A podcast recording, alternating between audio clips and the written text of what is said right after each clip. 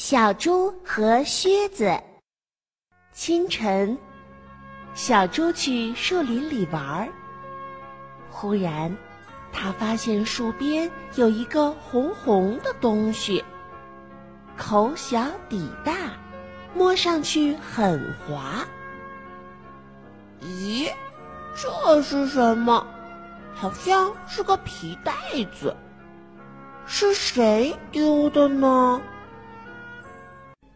小猪手里拿着这东西，嘴里还叫着：“谁丢了袋子？谁丢了袋子？”树上的小鸟听见了，叽叽喳喳地说：“小猪，这不是袋子，是一顶漂亮的红帽子呀！”哦，不是袋子，是帽子。小猪连忙戴在头上，一边走一边叫：“谁丢了帽子？谁丢了帽子？”狐狸看见了，嘻嘻的笑起来。小猪，这不是帽子，是一只好看的瓶子呀。嗯，这瓶子真不错。小猪采了许多美丽的野花，放进瓶子里。谁丢了瓶子？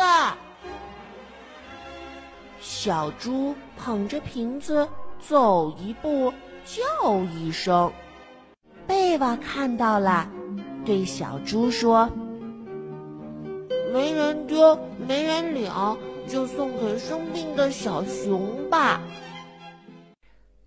贝瓦和小猪来到小熊家，把这个没人领的瓶子和花送给小熊。小熊一看，高兴地跳起来：“哇，这不是瓶子，是我心爱的红靴子呀！”小熊的病也好了，三个好朋友嘻嘻哈哈庆祝红靴子。找到了主人，回到了家。